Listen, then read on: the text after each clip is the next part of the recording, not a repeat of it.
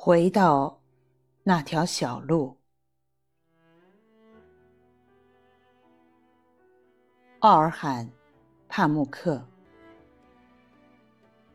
宗孝飞，林边水译。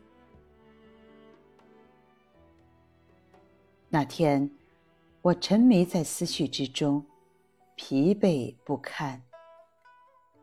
于是踏上那条小路。我并未特别想寻找什么，也没想好目的地为何处。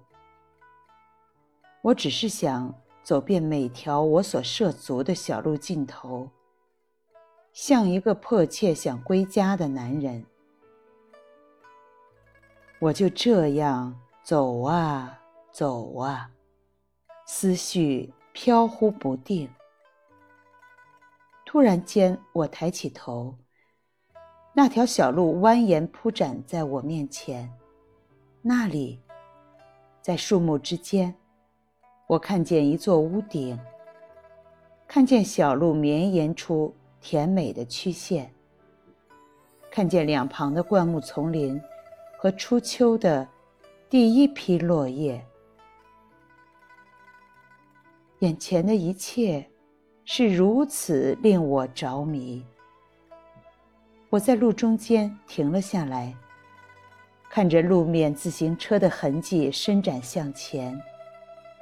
路面映着柏树的阴影，我左手边的树林，小路温柔的曲线，澄净的天空，所有这一切呈现的方式，这个地方是多么美丽啊！我和这条小路有了一种温润的沟通，尽管是第一次造访此地，我却感觉。仿佛已在此生活很久。为什么这一切对我来说那么美丽？此处的景色，像我一直梦寐以求的地方。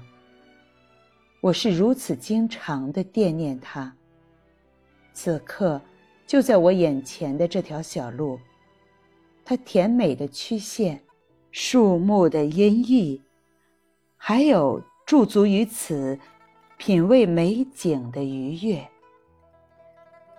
我对他的想念这么深，以致此刻倒像在回忆之中，沉浸在很久以前就曾见到，却被我忽视了的回忆之中。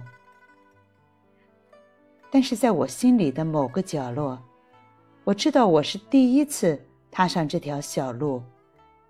我从未奢望再回到此处，也未曾贪婪的想在此久留。我的愿望只是忘记它，就像我们都会忘记所经过的小路那样。我的思绪不能沉溺于此。我越想忘记他，就越迷恋他。如果再次回到那条小路，那个地方，回到那片我曾驻足品味美景之地，就站在那里等候，我的生活也许就会走上迥然不同的道路。它会怎样发生呢？我不知道。本文摘自上海人民出版社。别样的色彩，一书。